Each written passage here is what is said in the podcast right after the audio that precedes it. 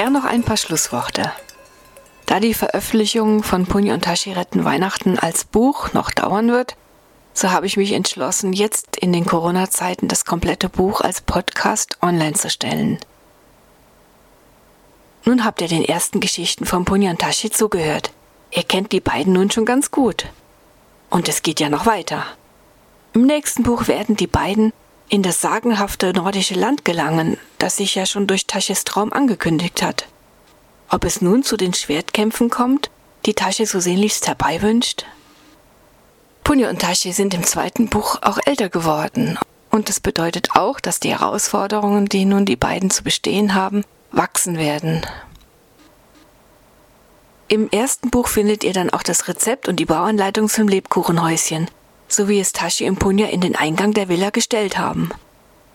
Und irgendwann gibt es dann auch ein kleines Heftchen mit weiteren Rezepten, wie der legendären Schwarzwälder Kirschtorte der Familie Steinach oder Taschis Salatsoßen und so einiges, was Punja ausprobiert hat.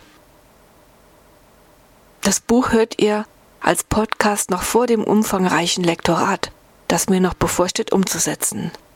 Lektorat meint, da sind noch einige Fehler drin und Wiederholungen und ja, noch so einiges an Deutsch, was ich zu verbessern habe. Somit mag man über gewisse Fehler beim Podcast bitte hinwegsehen, zumal ich ja als Nicht-Profi das mache. Auch meine rheinland-pfälzische Heimat kann ich in meiner Sprache nicht ganz verleugnen, das werdet ihr schon gemerkt haben.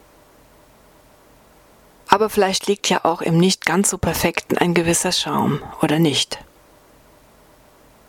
Ja, und wer noch ein paar Euro loswerden will als Dank, hm, siehe mein Hinweis im Textfeld. Danke.